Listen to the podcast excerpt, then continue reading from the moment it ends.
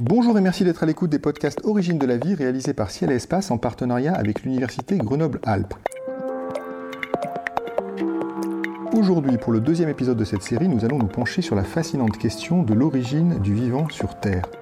Que sait-on au juste des conditions qui ont présidé à l'apparition de la vie sur notre planète Quelles molécules ont joué le premier rôle dans le passage de l'inerte au vivant Sommes-nous issus d'une soupe primitive ou bien d'un métabolisme apparu sur une surface minérale Voici quelques-unes des questions que nous aborderons en compagnie de Juan Fontesilla, ancien chef du laboratoire métalloprotéines de l'Institut de biologie structurale, qui est un laboratoire du CEA du CNRS et de l'Université Grenoble-Alpes, et de Yannick Vallée, professeur de chimie au département de chimie moléculaire de l'Université Grenoble-Alpes et directeur de son UFR de chimie et de biologie. Messieurs, bonjour. Bonjour. Alors nous ne savons pas encore euh, si la vie est apparue sur Mars, euh, sur une lune glacée de Jupiter ou sur une exoplanète. En revanche, nous savons que sur Terre, elle remonte à au moins 3 milliards et demi d'années, euh, peut-être 4, nous verrons. Yannick Vallée, notre planète était alors fort différente de ce qu'elle est aujourd'hui. pour commencer cette émission, est-ce que vous pourriez nous dresser le portrait de cette Terre primitive où la vie est apparue? Oui, bah d'abord, elle, elle, naît il y a à peu près 4,5 milliards d'années. Ça commence à faire longtemps, euh, d'un disque protosolaire qui est en train de s'agréger et, qui va s'agréger massivement pour donner le Soleil, et puis quelques reliquats de matière que sont les, planètes gazeuses et les planètes solides, dont, dans, la, dans, la, Terre. Euh, au départ, c'est une boule fondue, euh, à peu près sphérique, de roches qui boue, en tout cas qui flotte d'un endroit à l'autre. Et puis à partir de ces 4,5 milliards d'années, elle va commencer à, refroidir. Petit à petit, euh, assez rapidement, elle va être euh, sous 100 degrés. Et ça, c'est une température importante, parce que ça veut dire qu'à partir de ce moment-là, et ça, c'est peut-être il y a déjà 4,3 milliards d'années, par là, il y a de l'eau liquide, et on reviendra sans doute sur l'importance de l'eau dans, l'origine de la vie. De, l'eau sur Terre, on entend souvent que euh, l'eau est omniprésente sur Terre, c'est pas si vrai. Euh, l'eau, c'est 0,027% de la masse de la Terre. oui, ça a été signalé d'ailleurs dans un précédent ah, podcast. Donc finalement, pas beaucoup. Alors pas beaucoup, mais, mais ça a des propriétés telles, c'est liquide, euh, ça gèle, ça, ça boue, que quand même, si on prenait toute l'eau actuelle euh, et qu'on la répartissait de façon équitable sur toute la surface de la Terre, ça ferait une épaisseur de 3,7 km. Pas beaucoup, mais en couche fine, 3,7 km, ça peut recouvrir toute la Terre, ce qui fait que, assez vraisemblablement, au, départ de, de la Terre, dès qu'elle a commencé à se solidifier un peu, on a eu une couche d'eau alors peut-être pas totalement homogène, mais en tout cas une, planète Terre qui était très, très aqueuse, on va dire. Et c'est un environnement compliqué parce qu'on est aussi avec une. La Lune est plus proche. la, Terre a subi un choc aussi très tôt dans son, il, il, se trouve qu'à peu près 50 millions d'années après sa création, c'est-à-dire le lendemain de sa création en fait, hein, en, temps géologique, elle, va être percutée par un, impacteur qu'on appelle Theia, une espèce de protolune qui vient cogner la Terre et rebondir. Euh, c'est une des hypothèses sur la formation de la Lune. Euh, il y a d'autres hypothèses. Un des problèmes de cette hypothèse, c'est que la, composition de la Lune est très proche de la composition de la Terre. Or, si on admet que la Lune, c'est largement l'impacteur, on pourrait s'attendre à... C'était plutôt, je pense, l'idée, c'était une fusion qui projette de la matière mélangée de la prototerre et des TIA. Donc on est dans un environnement quand même extrêmement euh, perturbé. Et ça donne la Lune. Et en effet, la Lune, à ce moment, quand on, pense que, que, la vie est apparue sur Terre il y a à peu près 4 milliards d'années, on va dire, alors on dit, il, y a, il, y a, des gens qui le mettent à 4,2 et d'autres à 3,8, mais c'est à peu près 4 milliards d'années. À ce moment-là, la Lune est trois fois plus près euh, de la Terre qu'aujourd'hui. Et ça, ça a une importance assez importante parce que... Des, marées très fortes. Euh, les, les marées sont proportionnelles au cube de la distance. C'est-à-dire qu'une grande marée d'aujourd'hui, c'était très petit par rapport aux marées de l'époque qui étaient au moins 27 fois plus importantes que les marées actuelles. Donc beaucoup d'eau et de l'eau qui remue. Je vais simplement faire une remarque aussi qui peut être intéressante par la suite. C'est que l'impact du TTIA avec la prototerre enlève complètement l'atmosphère primaire de la Terre parce que c'est un impact violent.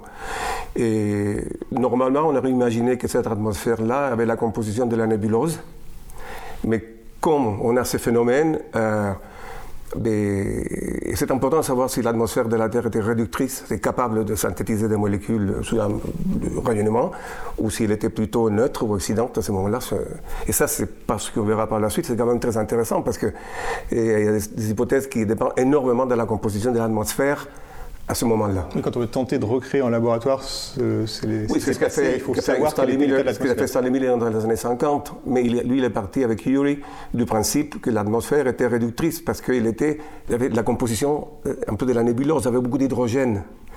Mais si la Terre a percuté avec Theia et cette atmosphère, elle est complètement volatilisée, et ce qu'on va trouver, c'est une autre atmosphère qui va être générée par l'activité tectonique et géologique de la Terre elle-même.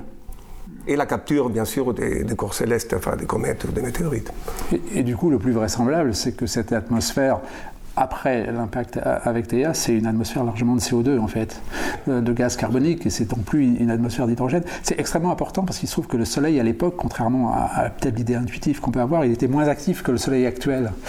Et étant moins actif, on aurait pu imaginer même que l'eau soit gelée euh, et si l'eau n'est pas gelée sur Terre à ce moment-là, c'est parce que notre atmosphère est pleine de CO2. Et donc, comme on le sait aujourd'hui, il y a un effet de serre considérable qui va faire que bien que le soleil soit un peu feignant à l'époque, 30%, hein.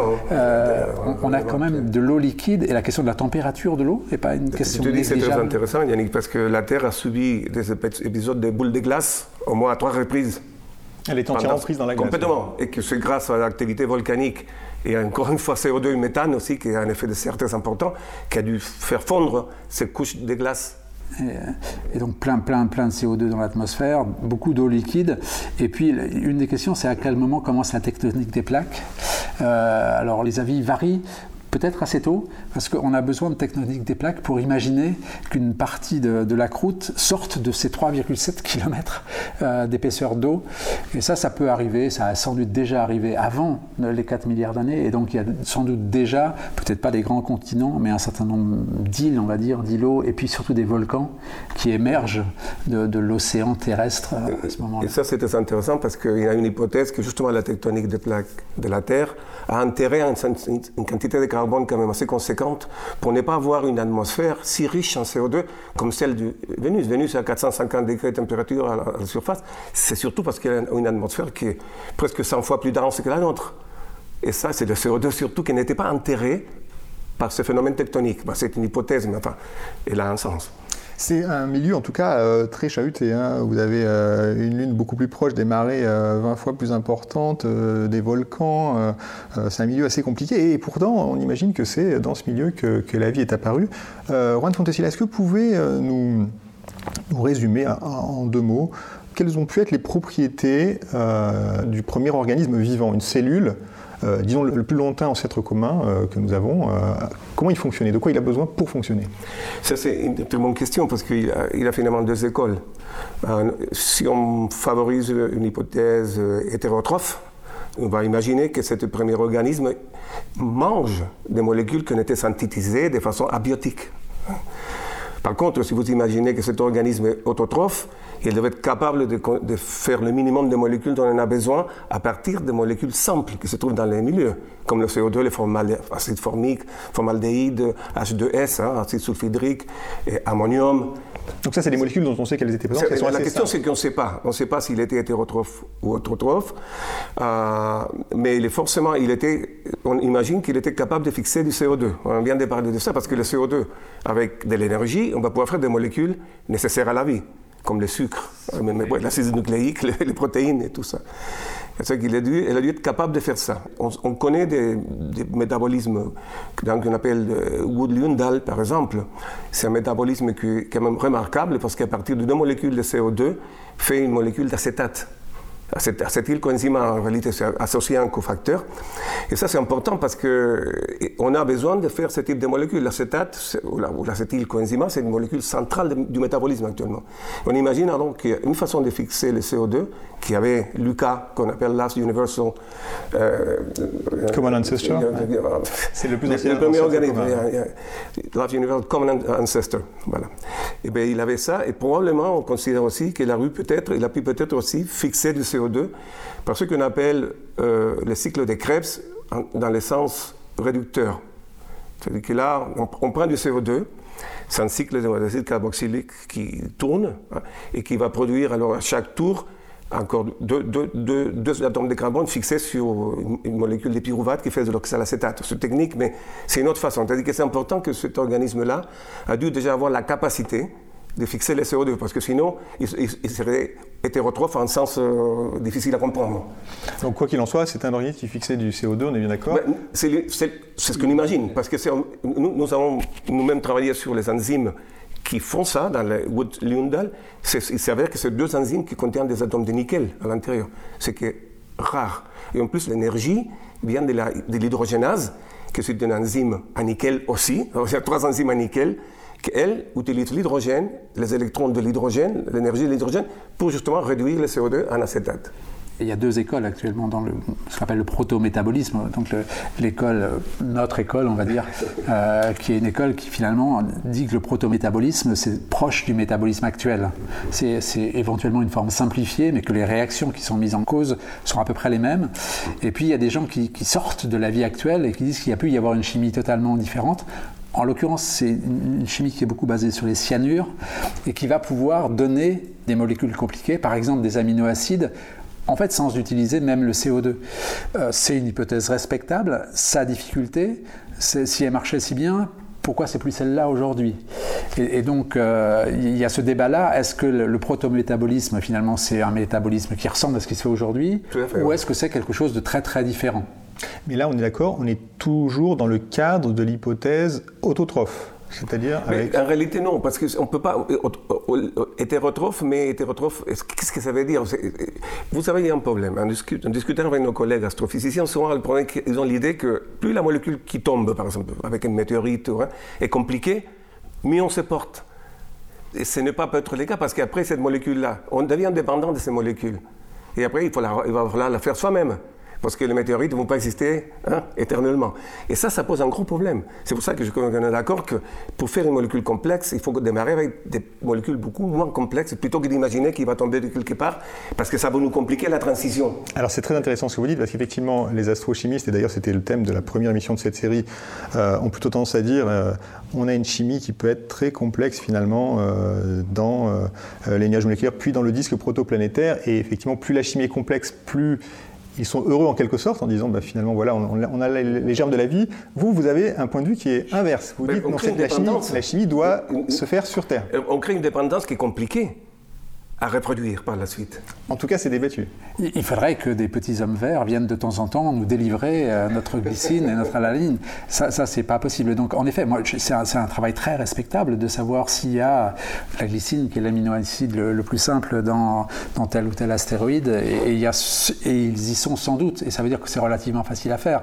N'empêche que la glycine qu'on utilise aujourd'hui, c'est pas celle-là. C'est une glycine qui a été fabriquée sur Terre, et nous, on pense que, je pense qu'on on devient presque majoritaire, en tout cas chez les chimistes et les biologistes, on pense que donc les premiers aminoacides, peut-être qu'il y en a qui sont tombés du ciel, plus ils étaient simples, mieux c'était, mais très vite, ils ont été fabriqués par un, processus à partir de molécules plutôt à un carbone, c'est CO2, euh, du formaldéhyde, et on fait des liaisons carbone-carbone, on fait des liaisons carbone-azote, tout ça se fait sur Terre. Parce que si ça ne peut pas se faire sur Terre, alors la vie n'apparaît pas. Oui, il y a un autre problème. Si vous prenez l'expérience de Miller, par exemple, qui a fait des acides aminés par. Alors on va peut-être s'arrêter 30 secondes sur l'expérience de Miller, parce que je voulais y revenir. Ah d'accord. Euh, on a cette hypothèse, dans, le, dans, le, dans, le, grand public, euh, on a cette idée de la soupe primitive, c'est-à-dire d'un ballon dans lequel, en fait, on aurait pu recréer la vie. L'expérience de Miller, récapitulez-nous l'expérience de Miller en, deux mots.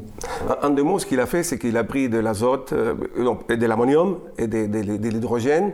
Avec de l'eau aussi, euh, du méthane, et a fait passer une, une étincelle, enfin, un arc, électrique hein, voltaïque, et il a récupéré ce qui était fabriqué. Et, il a trouvé beaucoup d'acides aminés. Mais pour revenir à ce qu'on disait tout à l'heure, la plupart des, celui qui est le plus abondant, c'est l'alanine, qui est un acide aminé très simple, qui d'un point de vue fonctionnel biologique ne propose rien ou très peu. Imaginez des polypeptides avec de la glycine et la, et l'alanine, pardon. Il n'y a pas de fonctionnalité dans ces molécules. Parce que justement, par définition, sont les plus simples. Mais ce n'est pas les plus simples qui vont faire la, sont intéressantes pour la vie. D'un point de vue structural peut-être, mais d'un point de vue fonctionnel, on a besoin de carboxylates, d'amines, d'aromatiques, vous voyez et, dans la soupe, on euh, la, soupe, c'est une autre histoire, je vais te dire un mot là. Mais... La, soupe, au départ, c'est une idée de Darwin. C'est Darwin qui écrit à un de ses collègues. et qui dit, euh, ça serait merveilleux s'il y avait une petite mare chaude dans laquelle on trouverait, euh, alors il dit des ammoniac, de l'acide phosphorique, qui met de l'électricité, des choses comme ça, et il en sortirait des acides aminés. Et je crois que c'est même ce qu'il écrit. Euh, et, c'est de là que vient la, petite mare chaude. Alors cette petite mare chaude, maintenant, on l'imagine sur cette terre qui est très aqueuse, sans doute plutôt... sur tous les dessins, elle est toujours au pied d'un volcan. Euh, ce qui permet qu'elle soit chaude. Il y a une certaine logique. alors, il y a une logique là-dedans, parce qu'une des difficultés, moi je défends plutôt une chimie en solution, mais la, la chimie dans l'eau. Sauf, que la chimie dans l'eau, euh, dans l'océan, c'est difficile à imaginer, parce que l'océan terrestre, il devait être affreusement dilué. Et donc on pouvait avoir euh, un, petit morceau avec un carbone à un endroit, un petit morceau avec un carbone à un autre endroit. Il faut qu'il se cogne pour faire un morceau à deux carbones. Et ça, c'est une question de concentration. Et la petite marche chaude, elle résout en partie la question de la concentration. Elle dit qu'on va accumuler des petites molécules simples dans, un, étang relativement fermé et, et on va favoriser ce qu'on appelle la cinétique des réactions, les réactions vont se faire plus vite. Et c'est de là que vient l'idée de, de, la petite marche chaude. L'expérience de Miller, elle n'est pas très loin de ça finalement. Non, non, il, y a un ballon où il y a de l'eau, ou, des choses comme ça. Euh, c'est possible. Euh, c'est possible, pourquoi pas. Il fallait qu'il y ait un minimum de terre pour, qu'il puisse y avoir des mares. Euh, et, ça, et, ça, fait de la concentration. Et l'eau pose un problème aussi quand même hein, dans ces réactions. Alors il faut qu'il y ait de l'eau partout. La, la, difficulté, c'est que une bonne partie des réactions de biologie sont des formations de polymères. Et que chacun de ces polymères, que ce soit les acides nucléiques ou, les, ou les protéines, se font par des condensations qui éliminent des, molécules d'eau. Et ça, c'est contraire à tous les principes de la thermodynamique. Normalement, dans l'eau, les réactions qui vont être favorisées sont à l'inverse des réactions d'hydrolyse, c'est-à-dire des réactions qui vont casser en fait les protéines et, les acides nucléiques. Et ça, ça c'est problématique. Et donc, il faut qu'on arrive à un état qu'on pourrait qualifier de métastable, où les protéines fabriquées soient déjà assez longues, assez repliées éventuellement, pour qu'elles aient plus envie de se casser. Et il faut qu'elles aient le temps de faire ça. Et ça, c'est plus facile indiscutablement si on les imagine sur une, sur une surface sèche. Surtout une surface qui, alternativement, le, cycle entre sèche, humide et chauffé et plus. Il faut toujours s'éloigner de l'équilibre. Le problème de la vie, c'est qu'il faut, faut s'éloigner de l'équilibre. On tombe dans l'équilibre, et là, le, un grand problème de la soupe, c'est de ne pas tomber dans l'équilibre. Et un autre problème qu'il y a, qui est quand même assez sérieux, c'est qu'il y a une, météorite qui s'appelle Murchison, qui était tombée en, Australie dans les années 60, 1960. Ils ont fait l'analyse de la quantité de molécules organiques, c'est des dizaines de milliers. Alors vous imaginez une soupe avec des dizaines de milliers de molécules différentes, et un petit organisme là qui essaye de dire, je vais prendre celle-là et pas celle-là. Ah oui, alors ça c'est une question intéressante parce que de mon point de vue très naïf, vous me dites, euh, vous mettez un bouillon et puis vous bombardez ça de météorites qui sont riches, vous dites, moi, moi je me dis c'est magnifique, vous vous dites c'est le contraire. Mais non, si on fait, si on fait euh, le répertoire des nombres de molécules organiques qu'on utilise en être simple, c'est peut-être quelques milliers de molécules organiques.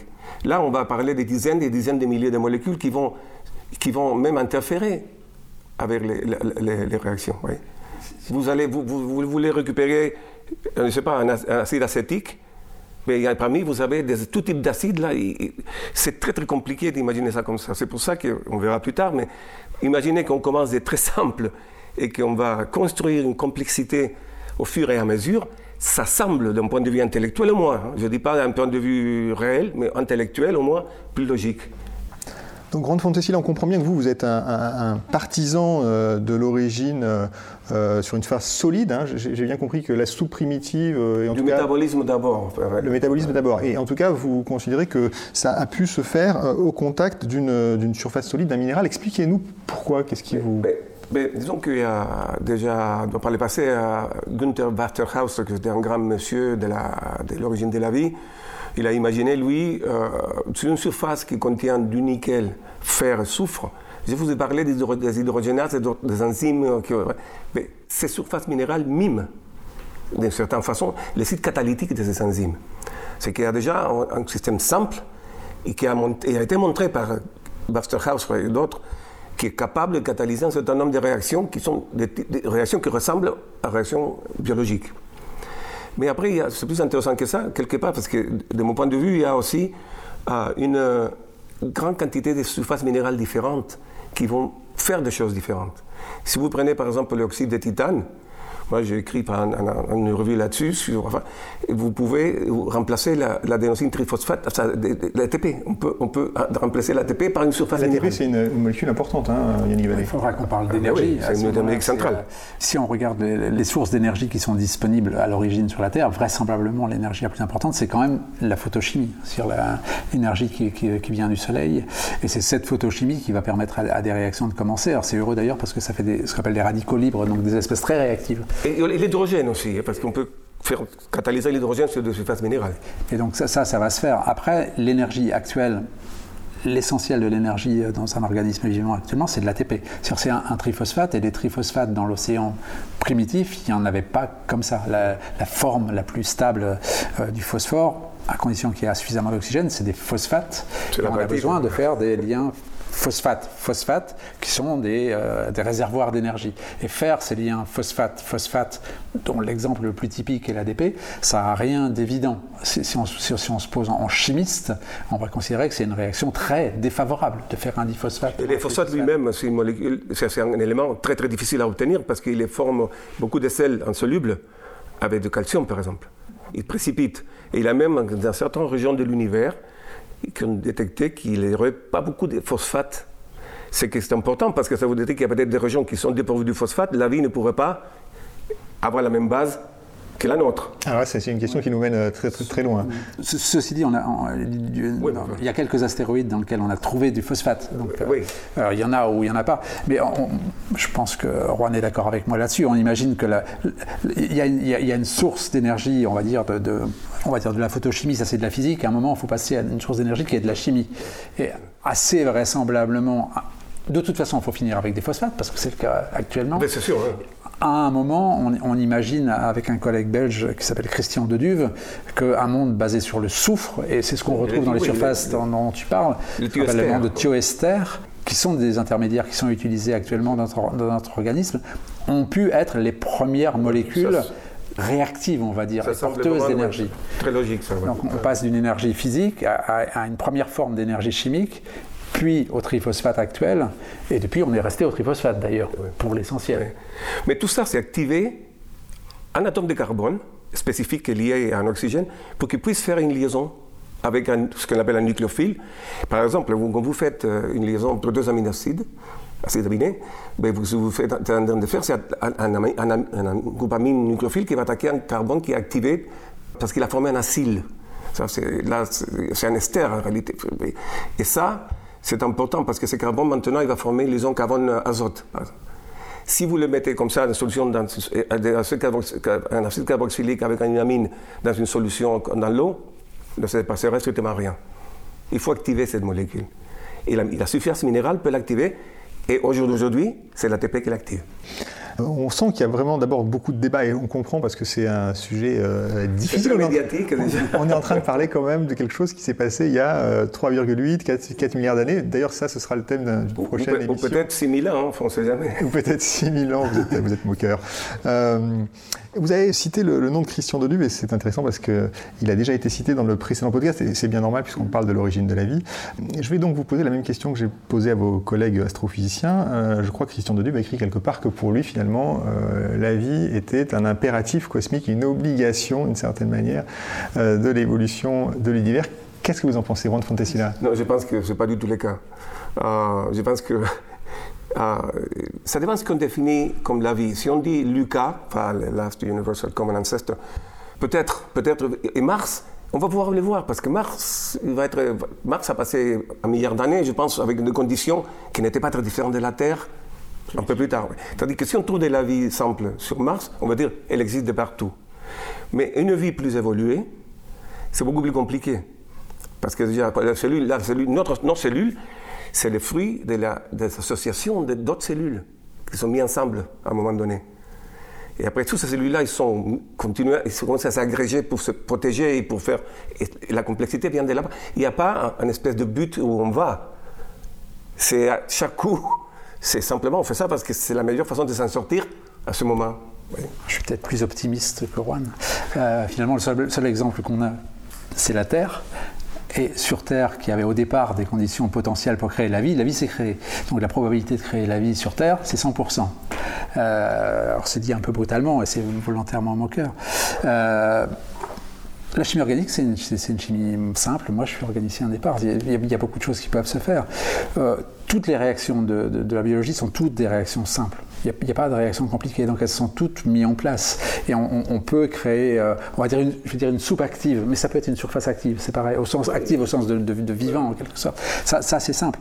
Euh, arriver à Lucas, on y arrive pourquoi aujourd'hui on a des organismes pluricellulaires Parce que quand on parle de la vie, les gens ils imaginent euh, un monsieur et une madame, euh, éventuellement un singe et une carotte, euh, parce qu'on est passé à, des systèmes pluricellulaires. Et, là, il y a quand même un gap qu'on ne comprend pas bien. Qui dure très longtemps d'ailleurs. Et, qui s'est passé euh, il y a sans doute il y a 2 milliards d'années, quelque chose comme ça. C'est-à-dire que la moitié du temps où la vie a existé sur Terre, elle a été purement monocellulaire. C'était des bactéries et puis d'autres organismes qu'on appelle des archées. Pour faire simple, ce sont des bactéries aussi. Euh, et, pendant 2 milliards d'années, il n'y a que ça. De. Et, il s'est passé quelque chose peut-être lié à, des, événements de, terre euh, boule de neige, de, de, refroidissement. Il y a eu des épisodes de refroidissement, et après ces épisodes de refroidissement, on voit apparaître les premiers organismes pluricellulaires. Est-ce que ça a un lien? Est-ce que ça n'a pas de lien? Est-ce que c'est un mécanisme de défense qui fait que les, filles ne se séparent plus de leur mère, en quelque sorte, et vont vers, des systèmes différenciés? On n'en sait rien. Et, même après ces 2 milliards d'années où la vie pluricellulaire, elle, apparaît, finalement, pendant encore un milliard d'années, il ne va pas se passer grand-chose. Non, il ne se passe pas grand-chose. Euh, Après, il y a les éponges. Et finalement, les, euh, il y a des éponges, il y a quelques trucs comme ça, et il faut attendre les aires géologiques telles qu'on les entend nous, c'est-à-dire le primaire, donc le cambrien, pour un peu avant en fait, pour voir apparaître des choses qui ressemblent à des animaux, on va dire, euh, ou à des champignons, ou à des plantes. Euh, finalement, les, les dinosaures, c'est pas si vieux, quoi. Donc pendant très longtemps, la vie sur Terre, ça a été des microbes, pour dire simplement. Et donc, si on regarde des planètes pour chercher la vie, ce qu'on doit chercher, c'est des microbes. Il y a un autre phénomène qui est important du point de vue philosophique, c'est ce qu'en anglais on parle contingency, et qu'en français on dit contingence, je ne sais pas si c'est le mot qu'on peut utiliser, mais en tout cas, il y a eu tellement d'accidents dans le parcours, de tout type. Hein. Théa, euh, la Lune. La Lune, on a parlé de la Lune tout à l'heure, mais la Lune était fondamentale pour garder la Terre avec une inclinaison, de l'axe d'inclinaison par rapport au plan du système solaire, qui était très stable pendant les millénaires. Si on n'avait pas eu ça, et Mars n'en a pas eu. tous les 80 millions d'années, par exemple, vous pouvez changer complètement, le pôle devenait l'équateur, l'équateur devenait le pôle. Et c'est parce que j'aurais pu donner tout ça. C'est que quand on commence à faire l'addition de tous les accidents que la Terre a subis dans son parcours pour arriver jusqu'à la vie et jusqu'à nous, c'est là où on commence à devenir un peu moins optimiste.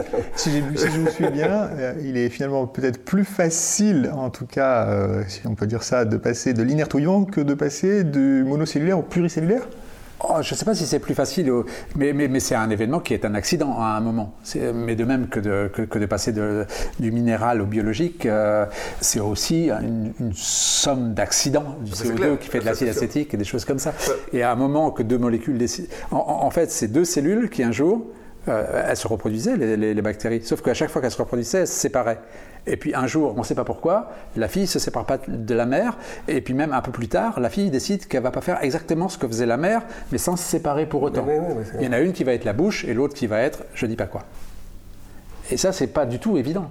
Ah non, non, c'est, non, c'est pas du tout. Une autre chose qui est quand même aussi, d'un point de vue philosophique, encore un peu, c'est que ce qu'on ne sait pas du tout, si ces phénomènes d'apparition de la, de la vie sur Terre était universel sur la planète et qu'il avait des petits morceaux de vie qui se de tout, ou si c'était un phénomène, à un moment donné, bien précis, un instant où quelque chose se passe dans un petit coin, qui fait c'est le déclic. Et ça, on ne le sait pas, et ça change tout. Donc ça c'est la question de savoir euh, si la vie est apparue plusieurs fois ou une seule fois, comment ça s'est passé. Et ce sera, eh ce sera, je pense, euh, d'ailleurs le sujet du prochain podcast, puisqu'il sera consacré à la recherche des plus anciennes traces de vie euh, fossiles sur Terre.